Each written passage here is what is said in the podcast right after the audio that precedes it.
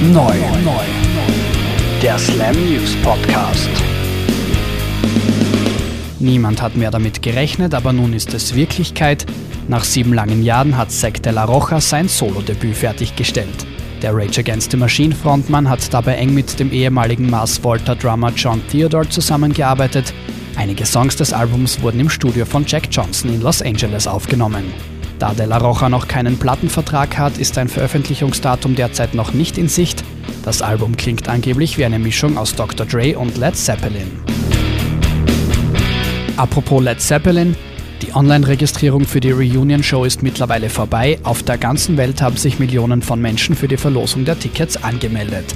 Die glücklichen Gewinner werden Led Zeppelin nicht nur live in London erleben, sondern dürfen auch ordentlich in die Tasche greifen. 183 Euro kostet nämlich ein Ticket. Aber es ist ja immerhin für einen guten Zweck. Die Einnahmen des Benefizkonzertes kommen der Ahmet Ertugün Stiftung zugute. Diese Stiftung vergibt Stipendien für britische, türkische und US-amerikanische Universitäten. Nicht nur Led Zeppelin, sondern auch die Sex Pistols werden wieder einmal gemeinsam auf der Bühne stehen. Am 8. November soll es in der Brixton Academy in London soweit sein. Als Anlass geben die alten Punks das 30-jährige Jubiläum ihres ersten und einzigen Studioalbums an.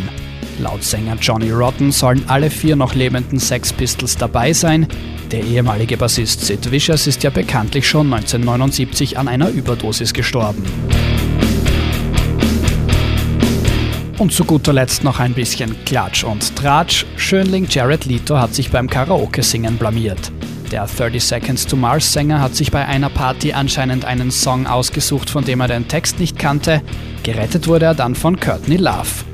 Wer's glaubt, wird selig. Eines ist aber sicher: Die Kultserie Willkommen im Leben, mit der Jared Leto neben Claire Danes berühmt wurde, gibt es nun endlich auf DVD. Damals spielte er den anbetungswürdigen Jüngling Jordan Catalano. Neblige Herbsttage scheinen hiermit gerettet zu sein.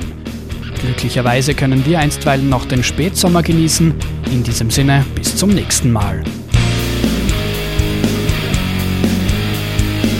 Der Slam News Podcast.